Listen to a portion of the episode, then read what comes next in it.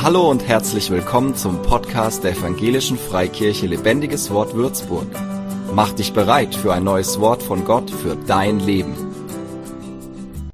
Wenn man an Johannes Justus denkt, dann hat man vielleicht eher so einen Elisa-Typen vor Augen. Und was jetzt kommt, ist eher so ein Goliath-Typ oder so ein Simson-Typ. Und äh, ich habe Johannes kennengelernt dieses Wochenende eigentlich auf Beröa schon mal und dieses Wochenende mit seiner lieben Frau Tanja noch mal ein bisschen näher. Und er ist echt ein ganz toller Typ. Er hat einen Dienst, der wirklich sehr unorthodox ist und Gott gebraucht ihn auf ganz interessante Art und Weisen. Nicht nur in der Gemeinde, er ist Pastor in Buchholz äh, in der Friedenskirche, aber er ist auch Online-Pastor und hat da eine ziemliche Reichweite, Menschen zu dienen und Menschen zu erreichen. Und er ist echt ein Mensch, der es auf dem Herzen hat, andere für Gott zu erreichen. Und ihn heißen wir gleich willkommen. Johannes, du darfst schon in den Stadtlöchern bleiben, wenn wir das Video gesehen haben. Jetzt läuft es. Ja, ich komme aus Norddeutschland, da klatscht man nicht. Ein Norddeutscher sagt Moin, vielleicht, wenn er Moin Moin sagt, dann sagst du, hör auf zu sabbeln. Aber äh, meine Frau Tanja, die habt ihr leider nicht gesehen, die ist mit dem Kind unterwegs. Ich erzähle so einen kleinen Schwank aus meiner Jugend. Ich bin in Kasachstan geboren und ja, ich heiße Johannes Justus, weil ich der Sohn des Johannes Justus bin. Ähm, ich bin Johannes Justus der Achte. Ich habe meinen Sohn Johannes Justus auch dabei. Der ist Johannes Justus der Neunte.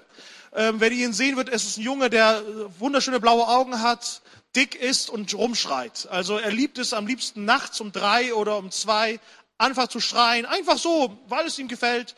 Und ähm, dann ist er erst ruhig, wenn Mama ihn im Arm hat. Vielleicht habt ihr davon schon mal gehört, wenn ihr Kinder habt. Es ist ähm, der Stachel im Fleisch, um uns zu bändigen, damit wir demütig bleiben. Ja, aber bevor ich Theologie studiert habe und Geschichte studiert habe, hatte ich einen richtigen Beruf. Ich habe was Richtiges gelernt. Ich war früher Bademeister.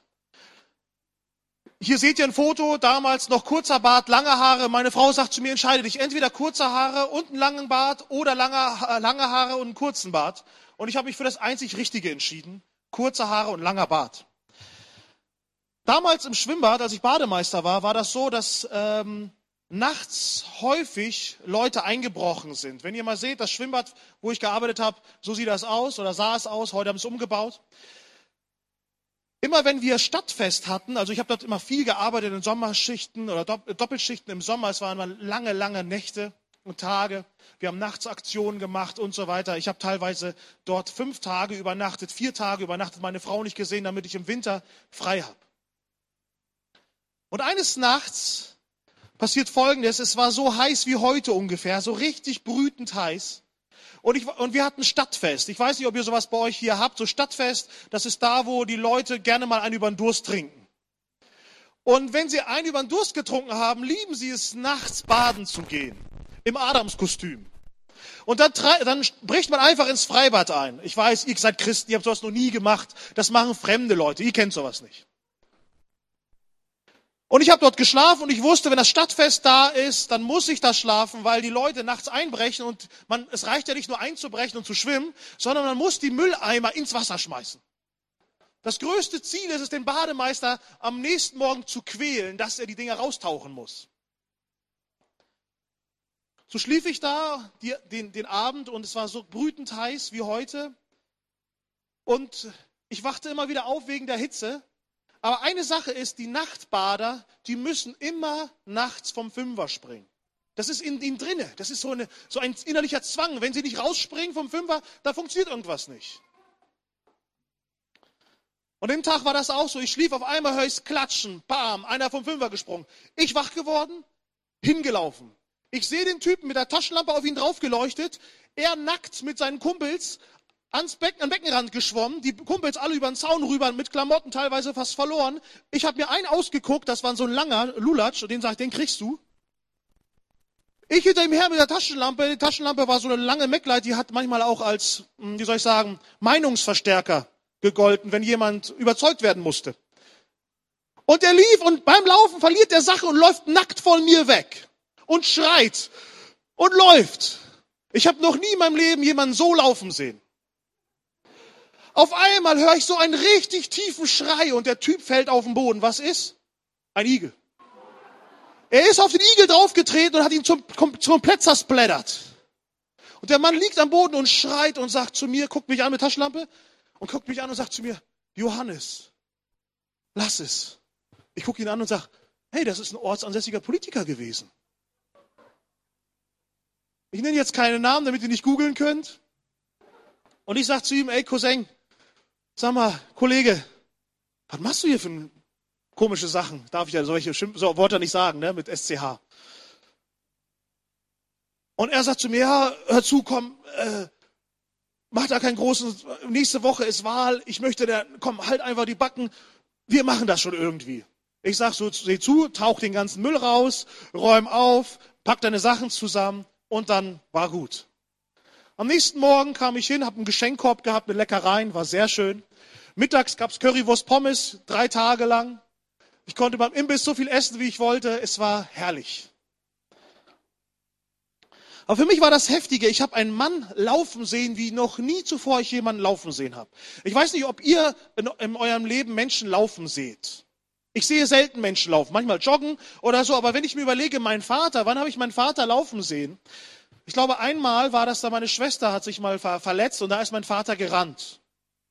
Aber sonst läuft man nicht. Also gerade Leute, ich sag mal, wohlhabende Leute oder Leute mit Rang oder Politiker oder so weiter, die laufen nicht, die stolzieren höchstens. Aber wen sieht man eigentlich laufen? Wann läuft ihr? Wann läufst du in deinem Leben? Dieser Mann lief, weil er Angst hatte vor dem Bademeister. Einige laufen also aus Angst, einige laufen, weil sie jemanden Verletztes sehen, andere laufen, weil sie Sport machen. Aber bei uns in unseren Breitengraden läuft man kaum. Sieht man ja bei mir. Nur zum Kühlschrank und zum Sofa. Ich will mit euch heute eine Geschichte lesen. Viele Bibelkenner unter uns kennen diese Geschichte. Wir lesen sie in Genesis 18 ab Vers 1. Und dort steht folgendes. Und der Herr erschien ihm, Abraham, bei dem Terbiniten Mamres, während er am Eingang seines Zeltes saß, als der Tag am heißesten war. Und er erhob seine Augen und schaute, siehe, da standen drei Männer ihm gegenüber und er, als er sie sah, eilte er ihnen entgegen vom Eingang seines Zeltes, beugte sich zur Erde nieder. Hier haben wir einen Mann, wenn wir die Verse vorher lesen, sehen wir, Abraham ist dort 99 Jahre alt. Er ist frisch beschnitten. Ein paar Verse vorher wurde gerade beschnitten, mit 99 Jahren beschnitten worden. Ich weiß nicht, ob schon jemand von euch beschnitten worden ist. Macht keinen Spaß. Tut sehr, sehr doll weh. Hat man ganz lange was von. Er sitzt mit 99 Jahren am Eingang seines Zeltes, die Mittagssonne brennt, wenn der Tag am heißesten war. Und mit 99 Jahren eilt er raus. Im Hebräischen, in den folgenden Texten heißt es immer Ratz für Rennen oder Maher für schnell. Das wird immer wieder getauscht. Also er läuft schnell, immer schnell laufen, laufen, schnell, schnell laufen. Das hören wir die ganze Zeit. Und wenn er die Fremden sieht, beugt er sich zur Erde nieder. Er läuft hin und beugt sich zur Erde nieder. Irgendwie komisch. Jemand, der läuft und sich auf die Erde niederbeugt. Und dann lesen wir weiter und sprach, meine, mein Herr, hab ich Gnade vor, euren, vor deinen Augen gefunden, so geht an euch vorüber an deinen Knechten. Man soll ein wenig Wasser bringen und wascht eure Füße und lasst euch nieder unter dem Baum. So will ich einen Bissen Brot bringen, dass ihr eure Herzen stärkt.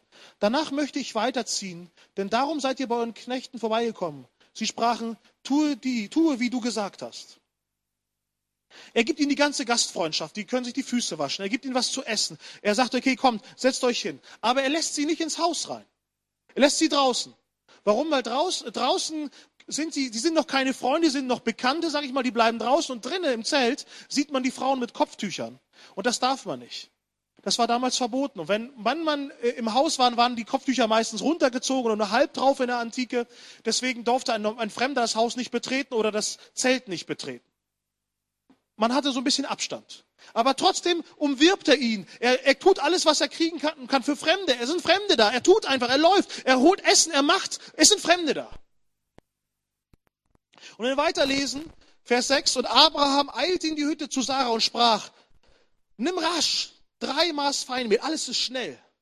Knete sie und backe Brotfladen. Abraham aber lief zu den Rindern und holte ein zartes und gutes Kalb und gab es dem Knechten. Der eilte und breitete es zu. Und er trug Butter und Milch auf und von dem Kalb, das er zubereitet hatte, und setzte es ihnen vor. Und er stand bei ihnen unter dem Baum und sie aßen. Immer hören wir wieder eilen, schnell und so weiter. Jetzt ist meine Frage, Johannes, warum erzählst du uns das alles? Warum läuft ein Mann, der Geld hat, der Vieh hat, der ein Patriarch ist, der Auskommen hat, der so viel zu essen hat, da kommen Fremde und der läuft, obwohl der Schmerzen hat der Beschneidung. Das Spannende ist jetzt folgendes, das Thema Erlösung. Das Thema Erlösung ist kein theologisches Thema, ist kein theologischer Fachbegriff, sondern Erlösung kommt aus dem Patriarch, Patriarchat. Das heißt, stell dir vor, Du hast eine Familie. Das Wort Familie gab es damals in der Bibel noch nicht. In der Bibel gibt es das Wort Familie nicht. Da heißt es immer Haus oder Oikos, Ikos, sagt man im Neugriechischen. Jetzt stell dir vor, du wirst rausgeschmissen. Von zu Hause. Du gehörst nicht mehr dazu. Du hast Mist gebaut. Irgendwas passt nicht. Du gehörst nicht mehr dazu. Du musst weg. Dann gehst du los in die Wüste.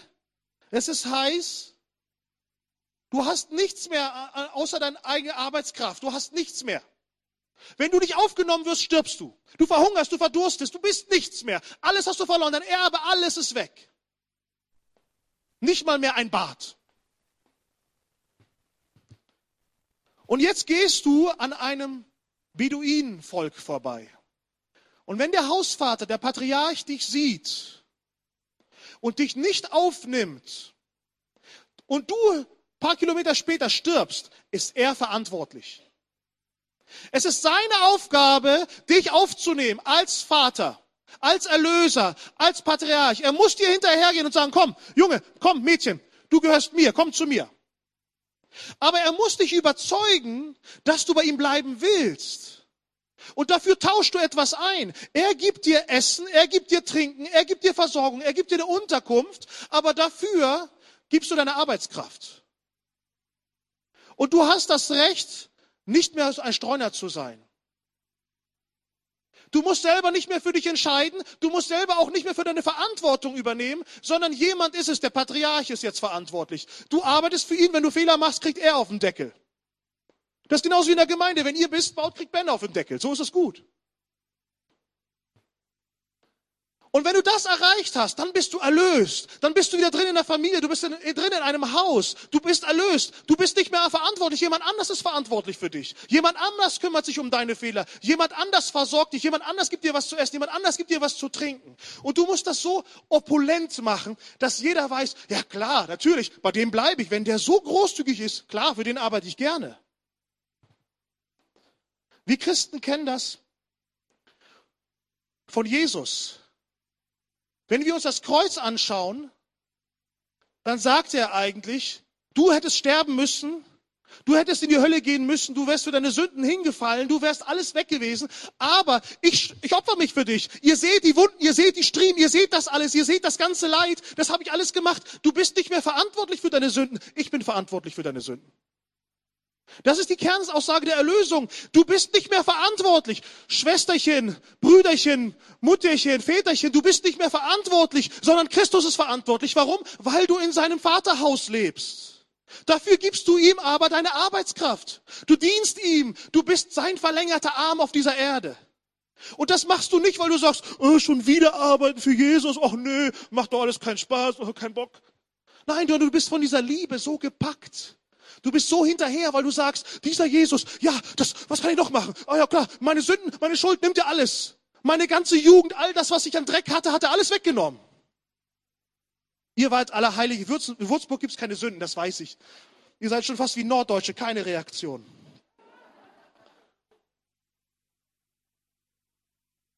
Er lässt seine Frau drei Maß Mehl zubereiten. Schönes Mehl. Drei Maß. Heimlich soll sie es tun, schnell soll sie es tun, niemanden zeigen, einfach machen, vorbereiten, Brot backen für die Fremden, weil sie erlöst werden müssen. Ich frage mich eigentlich, was sind drei Maß Mehl? Ich bin ein Freund von Illustrationen. Deswegen habe ich Benny aufgesagt, dass er Mehl kaufen soll, drei Maß. Drei Maß Mehl sind 39 Kilo.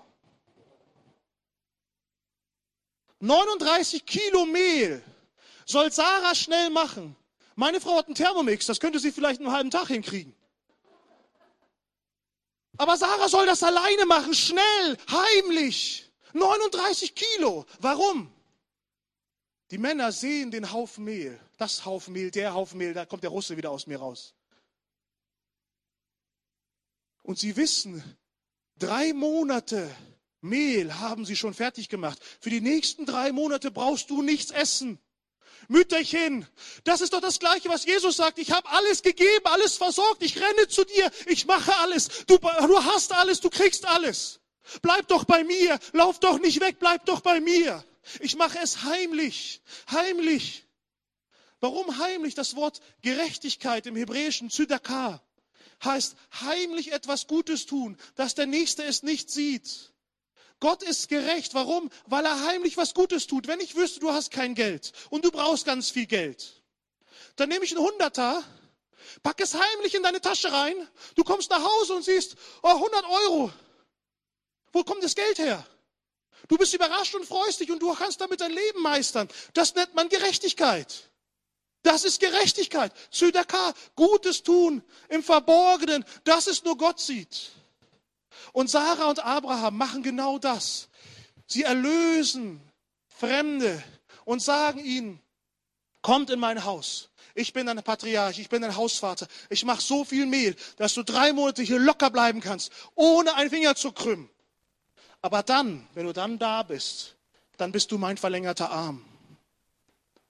Wie diese Männer bei Abraham, wenn sie da geblieben wären, sein verlängerter Arm gewesen wären, weil er ihnen Aufgaben gegeben hätte und sie hätten gedient. So sind wir als Christen, wenn du schon zu Christus gehörst, empfängst du die Aufgaben Gottes und bist sein verlängerter Arm.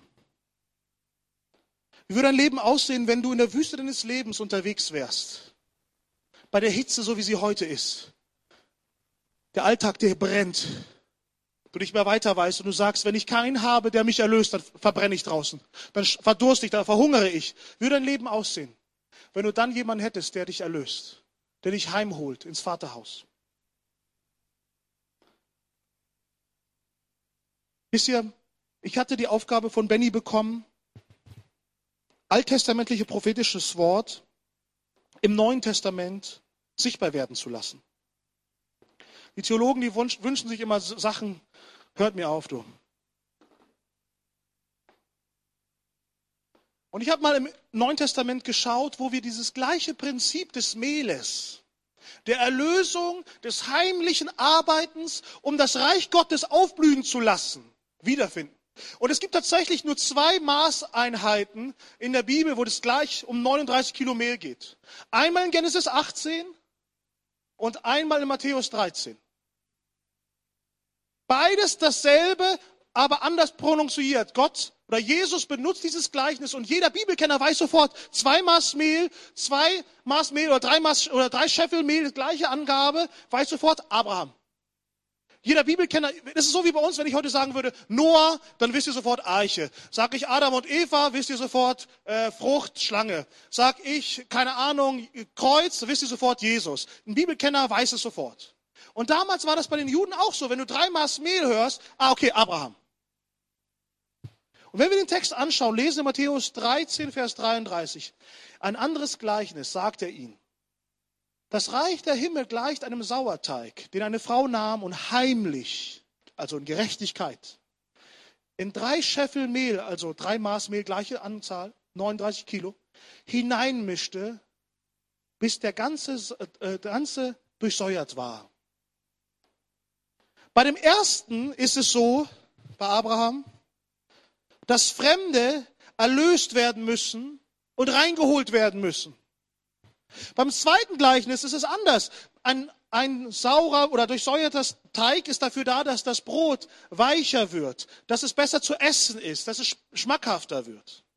Dieses Gleichnis ruft darauf ab, dass hier eine Frau heimlich 39 Kilo Mehl macht um den Leib Christi schmackhafter machen zu können. Das ist das gleiche Bild. Erlösung schmackhafter darbringen zu können. Ich möchte dich heute herausfordern.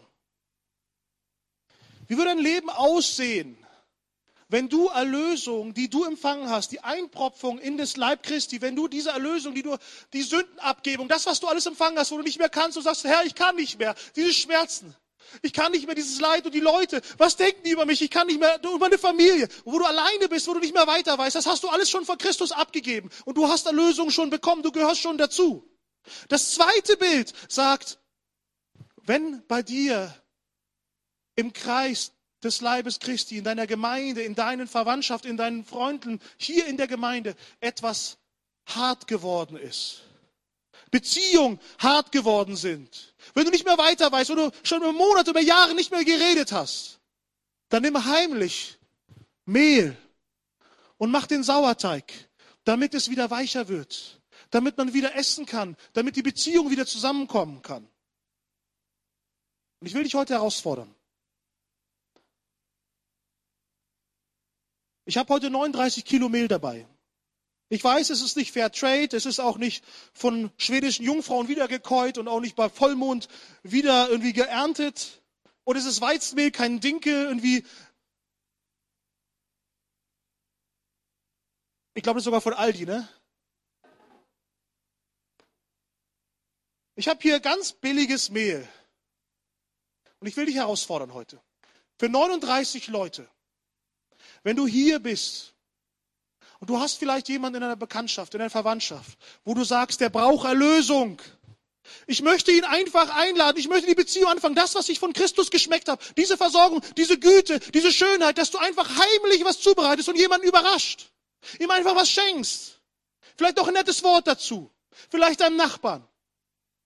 Vielleicht gehörst du zu der ersten Gruppe oder vielleicht gehörst du zur zweiten Gruppe, dass du sagst, ich habe jemanden in meinem Leben. Da kriege ich Plack. Diese Person, die geht mir auf den Geist. Ich würde den liebsten. Ben hat vergessen zu sagen, dass ich auch MMA mache, deswegen sehe ich auch so aus. Also ich mache Kampfsport. Und manchmal ist es so, ich liebe es, im Ring zu stehen, weil dann sehe ich so die Leute, die ich so gerne mag, versteht ihr? Und dann kriegt jemand stellvertretend, das ist auch wieder theologisch richtig, ne? Ähm, auf den Deckel. Aber das ist nicht das Thema. Vielleicht gibt es jemanden in deinem Leben, der dir richtig auf den Zeiger geht wo du sagst, ey, mit diesem Menschen will ich eigentlich nichts zu tun haben. Bleib mir weg. Ich will nichts mit dir. Du hast mich verletzt. Ich habe keinen Bock mehr auf dich. Dass du vielleicht ein Kilo Mehl mit nach Hause nimmst und heimlich etwas zubereitest, um den Sauerteig komplett wieder aufzulockern, zu durchsäuern, dass dein Leib Christi wieder fluchtig wird. Ich bitte dich jetzt nach vorne zu kommen. 39 Leute, ihr könnt jetzt kommen und euch holen.